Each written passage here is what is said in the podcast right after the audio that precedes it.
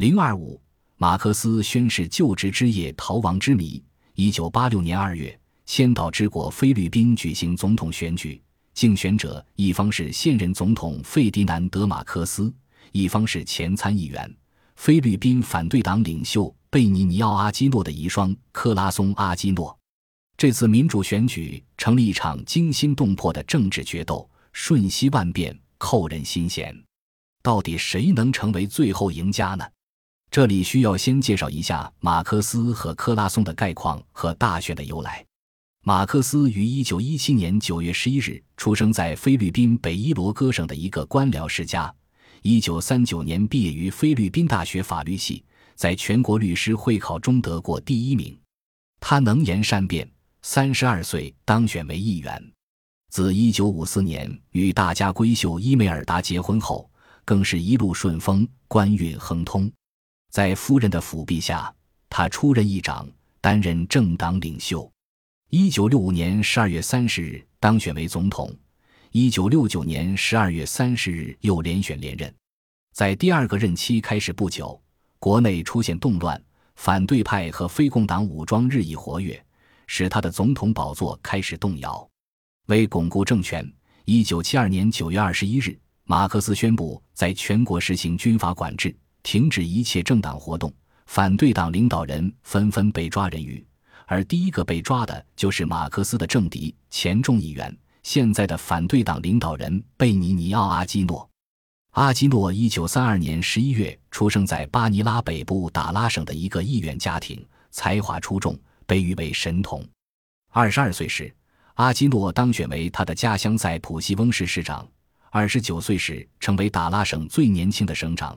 一九六七年当选为参议员，之后成为最有影响的反对党领导人。一九七二年十一月，军事法庭认为他犯有颠覆罪、非法拥有武器罪和谋杀罪，判处其死刑。由于国内外的强烈抗议，马克思下令重审此案。在狱中被关押八年之后，阿珍诺获准去美国做心脏外科手术，之后在美国流亡。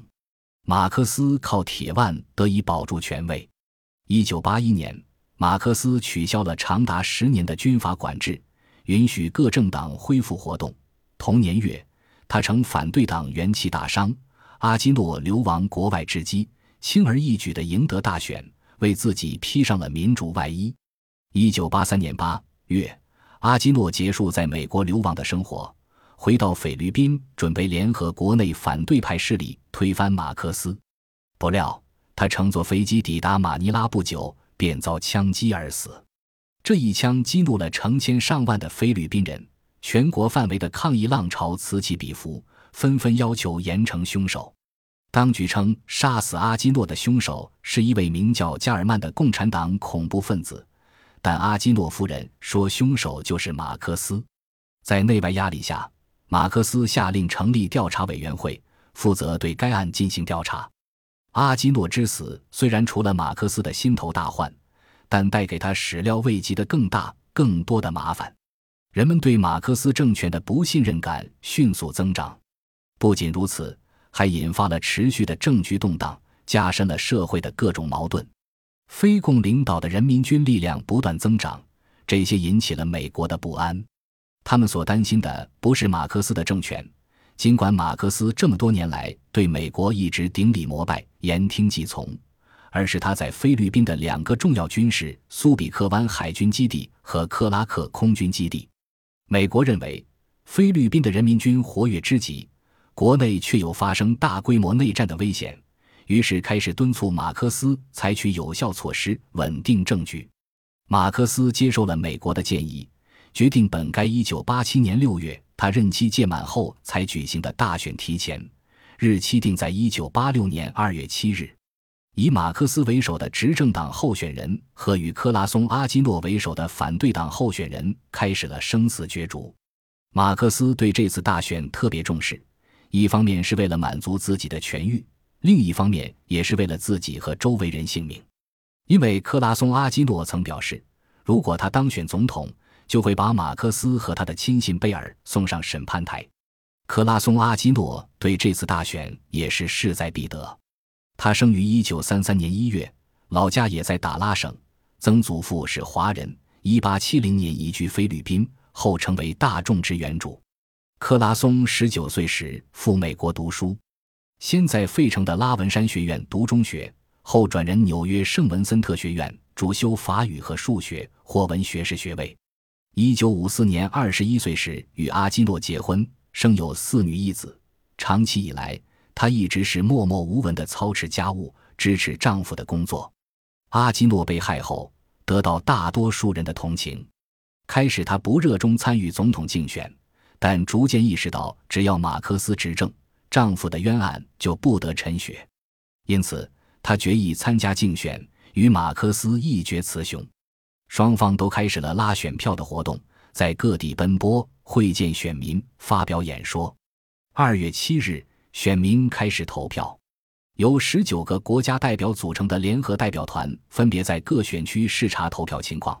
结束以后，由政府的选举委员会和国民自由选举运动两个机构计票。按选举法规定，正式的选举结果应由国民议会检查委员会公布。至二月十日凌晨时，选举委员会只统计出百分之二十八的选票。而且，两个机构公布的得票情况，政府选举委员会说马克思得票数领先，而国民自由选举运动的统计结果却是阿基诺夫人领先。人们开始对投票计票的结果表示怀疑，包括计票的女操作员和十九国观察团代表也认为其中有问题，不能反映民众本意。二月十五日，计票工作结束，国民议会宣布。执政党新社会运动的候选人马克思以一百五十多万张选票的优势击败竞争对手克拉松阿基诺。二月二十五日举行就职典礼，克拉松阿基诺当即表示不承认国民议会宣布的选举结果。二月十六日，反对党在马尼拉举行有上百万人参加的集会，克拉松在会上宣读了反对党的非暴力抗议计划。表示要发动声势浩大的民众不服从运动，以迫使马克思下台。马克思获胜消息公布后，国际政界和舆论界迅速作出反应。美方人士认为，该选举中普遍发生了舞弊和暴力行为，不能承认菲律宾国民议会计票的合法性。欧洲议会通过决议谴责菲律宾执政党的舞弊行为。澳大利亚、泰国、新加坡。日本等国人士也发表批评文章，一时间，菲律宾的国际形象一落千丈。在国内外压力下，为了缓解矛盾，马克思做出了一些引人注目的姿态，如接受贝尔的辞职，并宣布将进行一系列改革，打算成立一个国务委员会，吸收阿基诺夫人参加。但是，反对派不愿善罢甘休，他们继续组织群众上街举行大规模集会。抗议选举舞弊，要求马克思下台。马尼拉的气氛变得紧张起来。一九八六年二月二十二日，即议会宣布马克思获胜之后一星期，菲律宾政局出现了戏剧性变化。当晚六时四十五分，国防部长安里莱和代总参谋长拉莫斯在国防部举行记者招待会，宣布脱离马克思，支持克拉松。恩里莱认为，总统没有赢得这次选举。他是由国民议会匆匆忙忙宣布获胜的，我的良知不准我承认他是最高司令。拉莫斯说，他已不是有为的总司令，因为他把个人和家庭的利益置于人民利益之上。他俩的倒戈标志着军队的分裂，从而从根本上动摇了马克思的统治地位。马克思对此感到悲伤，要求两将立即停停止愚蠢的举动，宣布投降，同时。让贝尔复职，并命他调兵遣将，准备镇压。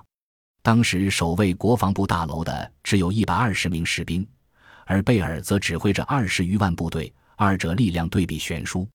马克思根本没把恩里莱和拉莫斯当回事，认为只动用总统府卫队就绰绰有余。